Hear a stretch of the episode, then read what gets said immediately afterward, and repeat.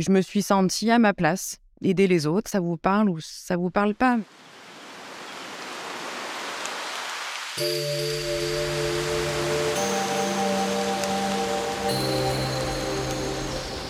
Belvédère.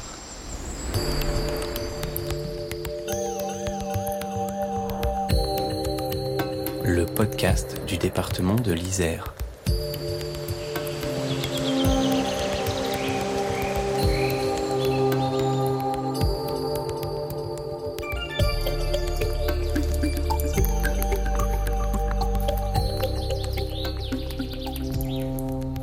Alexia Pintio est auxiliaire de vie. Le 30 mars dernier, elle a reçu le trophée 2023 des services à la personne dans la catégorie dépendance. Femme de cœur, elle est passionnée par son métier qu'elle exerce pour le compte de l'entreprise France Présence dans le secteur de Clé. Aujourd'hui, elle fait partie des 3000 professionnels qui, en Isère, aident les personnes en perte d'autonomie à effectuer tous les gestes de la vie quotidienne et à rester le plus longtemps possible chez elle en toute sérénité.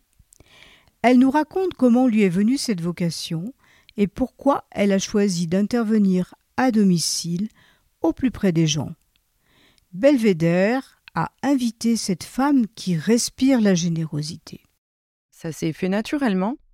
J'ai fait des stages à l'hôpital, euh, comme toute formation, et c'est vrai que je me suis sentie à ma place. Aider les autres, ça vous parle ou ça vous parle pas? Ben, J'ai travaillé voilà, pendant 13 euh, ans en EHPAD dans une équipe qui était super. J'ai eu pendant 13 ans la même équipe, ce qui est rare. Après, j'ai eu ma, ma fille et ça me faisait faire énormément de routes. Donc, je passais à côté de beaucoup de choses. Et finalement, un petit peu à l'improviste, j'ai vu une annonce pour faire les soins à domicile. Et je me suis dit, bah tiens, pourquoi pas, ça me rapproche de chez moi. Et j'ai tenté et depuis, voilà, ça fait sept ans que j'y suis. Ça m'a donné un nouveau souffle dans mon métier, de passer à autre chose qu'un cocon bien fermé. Je pense que j'ai encore plus appris même. Je commence à 7h30 le matin et puis euh, ça s'enchaîne euh, jusqu'à 13h. C'est des personnes que j'ai euh, toute la semaine. Donc on se connaît bien et en fait c'est un petit peu comme si j'étais à la maison en fait à chaque fois je change de maison, mais en fait, je suis un peu comme chez moi. Tous les jours, ça change. Par contre, c'est tous les jours différents. À chaque euh, maison, entre guillemets, il y aura des nouvelles choses. Et c'est ça qui est bien, parce qu'en fait, on n'est pas dans la routine du tout. Jamais. Et c'est à nous de surfer là-dessus et, de s'occuper des gens euh, et, que quand on sort, les gens sont bien, sont contents, ils ont, le sourire, quoi. Euh, les moments difficiles, c'est la douleur. La douleur que je ne peux pas forcément enlever je peux faire beaucoup de choses, mais il y a des choses, malheureusement, je ne peux pas y pallier. Ça va être surtout ça, c'est de gérer, euh, gérer la douleur, les douleurs physiques. Et les douleurs morales, j'arrive un petit peu, euh, j'essaye en tout cas avec ma présence et à la vie, en fait, de d'avoir un petit soulagement euh, au niveau moral. Mais c'est vrai que la douleur de l'âge est là. Après, les moments de rigolade, ça, c'est le, bonus, quoi, tous les jours. On rigole quand même. Hein faut pas croire, les gens, ils sont pas euh, froids, ils sont pas distants. Au contraire, ils attendent que ça, que vous, vous veniez, quoi. Puis alors, on apprend, mon Dieu, on apprend, mais 100 fois plus avec eux qu'avec euh, avec les, des gens qui ont, notre âge, finalement. Enfin, moi, en tout cas, j'en apprends beaucoup plus.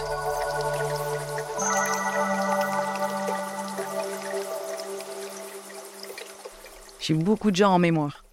Mais on en a toujours un, deux ou trois qui nous marquent et qu'on se souviendra toujours.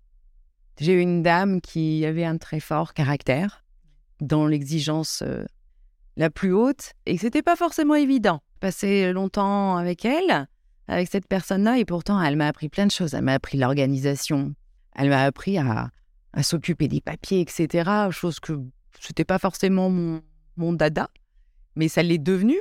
J'ai le souvenir d'un monsieur, ça a été compliqué euh, en approche, c'est pas évident en fait de recevoir les gens chez soi hein, pour être aidé alors qu'on a toujours vécu seul. C'est pas évident. Et ça n'a pas été évident pour ce monsieur qui était tout seul depuis très longtemps.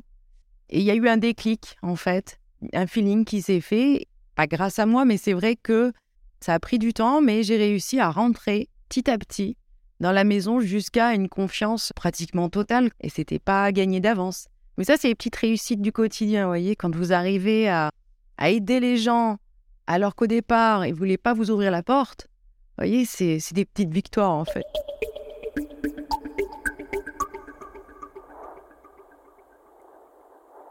Je ne sais pas si c'est donné à tout le monde. Je, pense qu'on est tous capables d'évoluer. Après, oui, il faut, faut être patient et il faut être un peu caméléon sur les bords.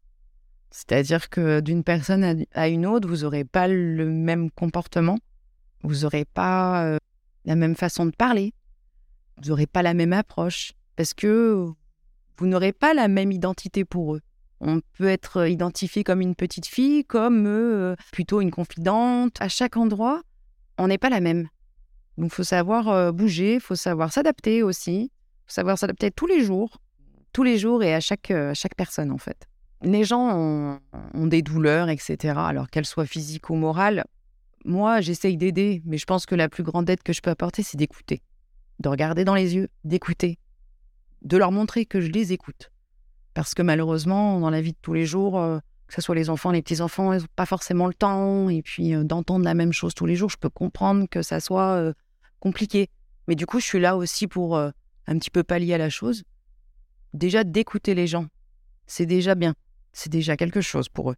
Voilà, chacun a sa propre vie et son propre vécu, pour certains douloureux, que ça soit une perte d'un être cher, etc. C'est des moments qui sont difficiles, mais finalement, on a tous des moments difficiles. Après, euh, à nous d'être là et de, de prendre un petit peu le paquet avec nous pour soulager un peu, quoi. En mars dernier, vous avez reçu le trophée des services à la personne. Avec Thomas, votre directeur d'agence, comment avez-vous accueilli cette distinction? J'étais la première à être surprise. Thomas était moins surpris que moi, il était beaucoup plus confiant. Très confiant même. Mais alors, euh, moi, pas du tout. Je vous avoue que ça a été euh, le choc, le choc. Quand j'ai vu tout ce monde finalement qui avait, euh, qui avait passé les épreuves pratiques, théoriques, etc. Devant tout ce monde, il y a peu de chances que ça soit moi. C'est pas un manque de confiance en soi, peut-être plus de la modestie, mais il y avait tellement de monde et tellement de personnes qui méritaient tout autant, je pense, franchement, le trophée, quoi. Des filles, mais aussi des messieurs. Euh, qui font ce boulot et qui sont super, quoi. On, a discuté avec plein de monde qu'on connaissait pas, mais euh, vraiment euh, des personnes en or, quoi. J'aimerais que, que les gens soient conscients de ce qu'on fait, de ce qu'on apporte, et j'aimerais surtout que ça intéresse beaucoup plus de monde que ça. J'aimerais qu'on n'ait pas de difficulté à recruter, parce que franchement, ça, c'est quelque chose qui vaut le coup. Mais je pense qu'en fait, on n'est pas assez connu, tout simplement. On a parlé longtemps pendant longtemps des EHPAD. Les médias euh, s'en sont chargés, mais du coup, on nous a un peu oubliés. Même pendant le Covid, finalement, on a beaucoup parlé de l'hôpital, on a beaucoup parlé de, des EHPAD, mais euh, nous, on était aussi là. Et nous aussi, on a souffert aussi avec le Covid, mais je pense que c'est que, voilà, on ne nous connaît pas beaucoup. Tout le monde pense à EHPAD, hôpital. Mais en fait, il y a tellement de structures qui viennent aux gens, chez eux, et je pense que c'est plutôt ça qu'il qui nous faudrait pour que le, ça intéresse les gens, que ça soit un métier intéressant, il faut en fait que ça soit un peu entendu, connu. Parce qu'il y a plein de gens qui ne se doutent pas en fait de tout ce qu'on fait. Pour encourager des jeunes à faire ce métier, que leur diriez-vous? Ben, Je leur dirais que si ils ont envie de faire un métier où ils vont pas s'ennuyer, eh ben c'est ça qu'il faut faire. Parce que vraiment, on s'ennuie jamais. Et on apprend à aimer les gens comme vous apprendrez jamais ailleurs. Vraiment, c'est un métier où on vous apprend à aimer les gens. Je sais pas si on apprend à être. Je pense que c'est plus au contact des gens qu'on apprend à être et qu'on développe des choses. L'empathie, la patience, tout ça, c'est des choses qu'on apprend en étant avec les autres, pas en étant tout seul dans un coin. Donc finalement, c'est à apprendre sur le tard, en fait, finalement, c'est des qualités qui se développent. Rien n'est inné. Hein. C'est sûr qu'il faut un minimum d'empathie, puis il faut, faut vouloir aider les gens, en fait. Ce métier est très exigeant. Parfois, est-ce que vous vous sentez pas un peu seul pour l'exercer? Le fait d'être en équipe, euh, c'est un soutien, c'est euh, on est 12 et en fait, on dispose dans notre agence à clé euh, une salle de repos qui, qui est pour nous et qui est accessible tout le temps avec euh, frigo, cafetière, micro-ondes. Donc en fait, euh, on arrive toujours à, trouver un moment où on mange ensemble, où on boit le café. Et là, on extériorise un peu notre matinée. euh, on raconte nos, histoires, on rigole beaucoup aussi, du coup. et en même temps, ça permet de faire des transmissions en disant bon, bah voilà, je sais que ce soir, tu vas là. tiens, bah ce matin, c'était comme ci, c'était comme ça. Oh, bah, c'est pas la grande forme, fais attention à ça, etc. Et en fait, on a, on a une équipe. De combien de personnes vous occupez-vous tous les jours? Ça peut aller de 4 ou 5, par exemple, le mercredi matin, euh, ou alors euh, 7, 7h30 euh, pour la journée, ou 8. Ça dépend. Si j'ai une collègue qui est absente, eh ben c'est vrai qu'on va toutes euh, prendre un petit peu de sa tournée pour la remplacer. Et c'est ça aussi l'esprit d'équipe. hein. C'est euh, c'est qu'à un moment donné, on se connaît. Et c'est parce qu'on se connaît bien qu'il y a une espèce de dynamique d'équipe qui fait que quand on en a une qui est en difficulté, qui ne peut pas bien travailler, on se débrouillera, mais on y arrivera on arrivera à aller voir tout le monde. Vous pouvez pas être trois, distants et c'est c'est pas si c'est ça, faut pas faire ce métier-là. Hein. Faut faut vouloir partager en fait à un moment donné. hein. Et vous Comment vous ressourcez-vous? Moi, je m'occupe de ma fille qui a 7 ans, donc elle est encore un peu petite. J'en profite encore un peu. J'aime bien restaurer les anciens fauteuils, comme les fauteuils Voltaire, les bridges, etc. Ça, c'est mon petit hobby à moi. Je m'occupe un peu aussi de mes parents, je, voilà, ma grand-mère, mon mari, la famille. Moi, je suis famille. Finalement, quand on y repense, ouais, c'est une grande famille en fait. Autant à l'entreprise que euh, tous les gens que vous arrivez à connaître. Moi, j'ai des gens que je connais depuis 7 ans. Depuis que j'ai démarré, ils sont avec moi, quoi. Quand j'ai démarré, ma fille avait un an et maintenant, ils me disent, mais oh, tu te rends compte? Ça se passe vite Oui, ça passe vite le temps, oui. mais c'est vrai. Et 7 ans, je les ai toujours avec moi. Enfin, Alexia, vous avez sans doute un belvédère qui vous permet de souffler un peu. Pouvez-vous nous dévoiler ce lieu? Ben, ça va être le, le lac de Monténard parce que ça fait longtemps que j'y vais euh, du printemps jusqu'à l'automne. Mon mari faisant du kitesurf, c'est vrai qu'avec ma fille, euh, voilà, on aime bien se poser sur la plage du lac de Monténard. C'est joli. On se retrouve avec les amis, on fait un barbecue, c'est simple. Ça change un peu euh, de la ville, c'est super beau. euh, Voilà, le belvédère de l'Isère.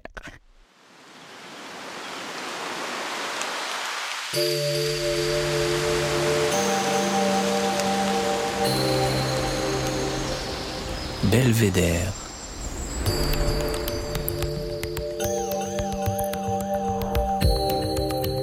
Le podcast du département de l'Isère.